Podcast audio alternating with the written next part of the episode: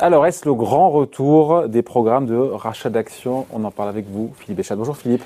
Bonjour David. Rédacteur en chef de la Bourse au quotidien. Euh, on sent les bourses un peu tiraillées ces derniers jours. Euh, il y a eu un peu de doute, puis après il y a eu l'optimisme. On est de nouveau sur 6250 points sur, euh, sur le CAC 40. On a eu des résultats du premier trimestre qui ont quand même rassuré, qui jusqu'à présent, notamment dans le luxe, dans ce qu'on a vu, sont plutôt, plutôt très bons.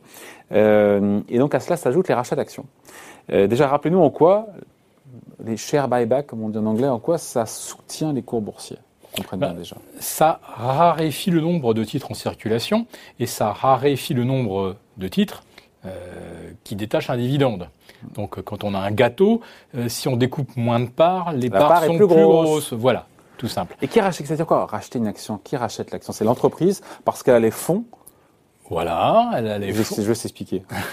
L'entreprise a, alors c'est souvent quand on a un excès de cash, c'est-à-dire qu'on a étudié pas les le cas autres. toutes les boîtes, hein, mais bon. Oui. mais quand on a étudié toutes les, théoriquement, euh, quand on a étudié toutes les possibilités, racheter un concurrent avec lequel on espère éventuellement euh, faire une, opération relutive, euh, trouver plus de trésors ou trouver des relais de croissance.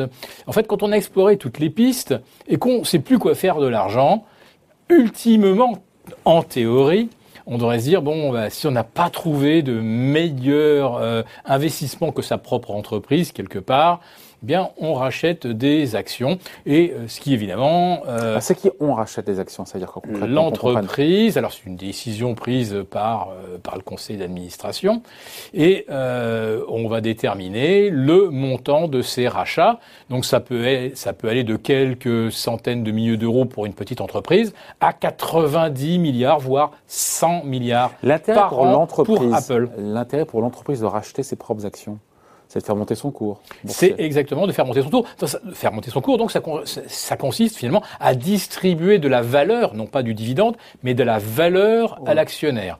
Si, si je réduis mon flottant de 2%, théoriquement, le cours va augmenter mécaniquement de 2%. Si j'ai un si je verse en plus de ça un, dividende qui représente 2% euh, de rendement, euh, ça veut dire que mon actionnaire finalement va recevoir 4 euh, au, au lieu de 2. Si les entreprises rachètent leurs actions, c'est que c'est parce qu'elles ont des bons résultats Pas forcément. Et donc non, mais on se dit que c'est devenu une stratégie, une stratégie d'enrichissement de l'actionnaire. Oui, mais si l'entreprise est déficitaire, euh, elle emprunte. L'argent vaut zéro. Donc aujourd'hui, vous empruntez de l'argent à zéro et vous rachetez vos titres. Mais on peut parler de grand retour. Pour moi, ce grand retour des programmes de rachat d'actions venait, vient aussi de la bonne santé d'entreprises qui ont justement l'argent pour acheter. Oui, aujourd'hui, c'est même, je dis, c'est plus la bonne santé qui compte, c'est l'avidité euh, des membres du, conseil d'administration, euh, du, dirigeant, parce que euh, généralement le dirigeant a des paquets d'actions. Le premier bénéficiaire d'un plan de rachat d'actions, mm. c'est le PDG. Il faut dire les choses comme comme c'est, ou, ou les, on va dire le premier râteau des des présidents, vice-présidents, etc. Donc 2020, c'était une année effectivement demi-teinte, j'imagine, pour les, les rachats. Alors, j'ai pas les chiffres pour la France, et par contre, j'ai tous les chiffres pour les États-Unis. Donc pour les États-Unis, il y a eu il y a un trou d'air puisqu'on était à 830 milliards. Alors je parle là en glissement annuel mm. euh, au quatrième trimestre 2019, donc premier trimestre 2020, on a les résultats euh, du quatrième trimestre. 800 milliards, c'est sur quelle période? On avait 830 milliards de, rachats programmés à, au, 31 décembre 2019. Ok, d'accord. On l'a su après, bien sûr, avec les résultats qui ont été connus à partir de mi-janvier 2020. Et on est tombé. Euh, de moitié? ah, Oui, on est tombé à à 500 milliards euh, environ. Et à la fin de l'année 2020, euh, on était remonté à 530 milliards. Alors ce qui est intéressant, c'est que euh, les, les, dividendes anticipés pour le premier trimestre 2021, qui est un trimestre, on va dire, de, de reprise, de, de, retour à la normale, on attend 500 milliards de distribution de dividendes en rythme annuel, et on va avoir maintenant 550 milliards de rachats de titres annoncés. Autrement dit, à nouveau, à nouveau, les rachats de titres euh, comptent pour maintenant 60%, euh, du rendement d'un titre et le dividende pour, euh, pour 40.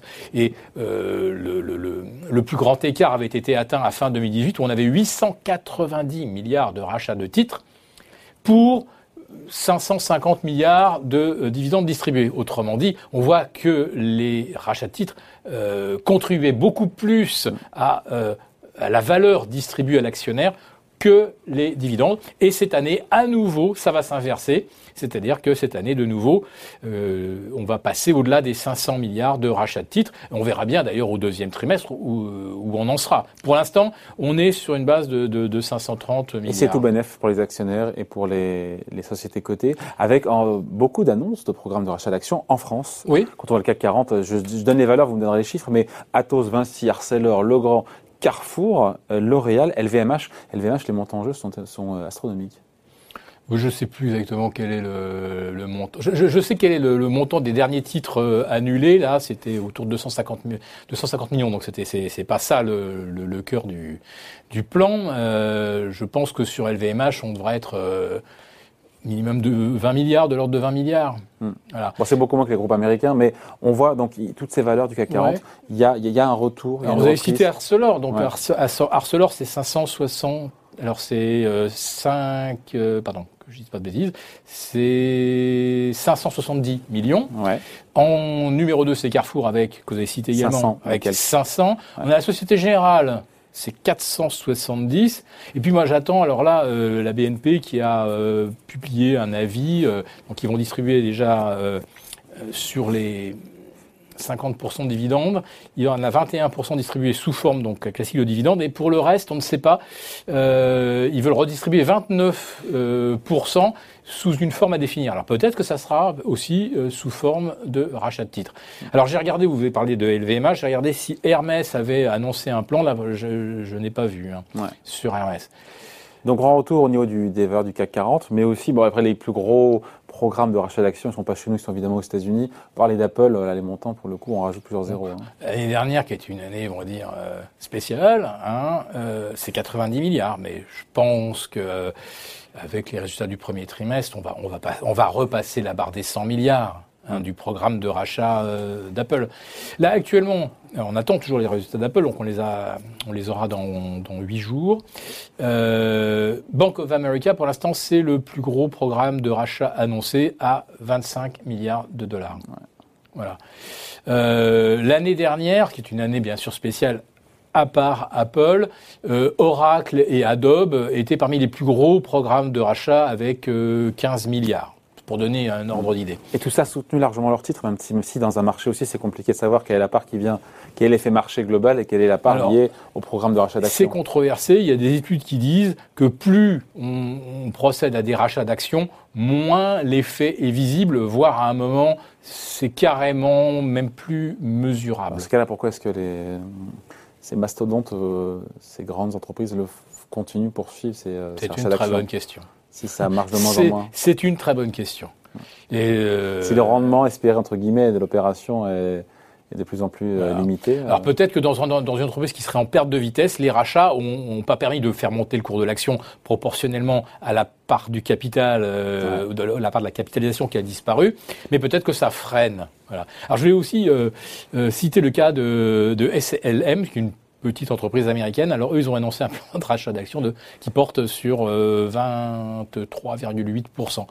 Euh, du capital. Ouais, c'est colossal. en général, c'est quelques pouillèmes. En général, euh... Alors, la moyenne, c'est facile. Euh, en, en, 2019, l'année à 830 ouais. milliards, euh, les rachats d'actions représentaient environ 1,60, 1,80. Moins de 2% du capital. Moins de 2% du capital. Cette année. Il ne faut pas le faire à l'infini parce que si c'est 2% tous les ans, au bout de quelques années, euh, il n'y a, plus. Il a plus d'actions en bourse. Hein. Voilà, il n'y a plus d'actions en bourse. Il restera peut-être celle du PDG.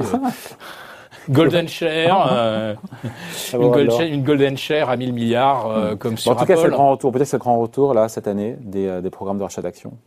On va voir. Des deux côtés de l'Atlantique. On va voir si la tendance se confirme. Il est certain que si d'un seul coup l'argent cessait d'être gratuit, ça serait un sacré frein. Ça, c'est le premier frein possible. Mmh. Parce que si on peut plus emprunter à zéro euh, pour faire des rachats d'actions, évidemment, les, ra les rachats d'actions euh, perdent euh, de leur effet de levier. La deuxième chose, c'est la fiscalité puisque euh, Joe Biden envisage de porter la fiscalité de 20 à, à 43 et 43,4, donc ça serait carrément doublé. Ça n'arrivera pas, naturellement, mais même si la fiscalité passe de 20 à 28, voire 30 comme en France, du coup, euh, procéder à des buybacks pour faire monter les cours si la plus-value est, est, imposée maintenant à 28 ou 30 moins pertinent, au lieu de 20. Oui, pourquoi c'est beaucoup moins pertinent? Parce que le dividende aux États-Unis n'est imposé qu'à hauteur de 15% 15% pour le dividende, 20% pour la plus-value. Ça passe à 40. Euh, du coup, euh, aucun intérêt de le faire.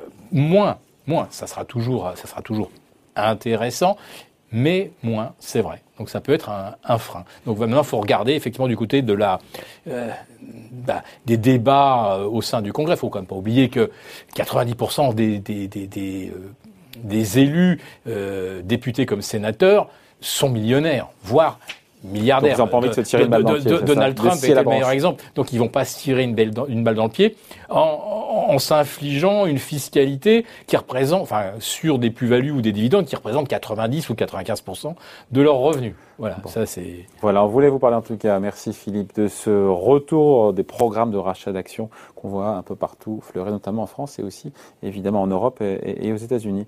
Philippe Béchat, donc, rédacteur en chef de la Bourse au quotidien. Merci. Hein. Merci David.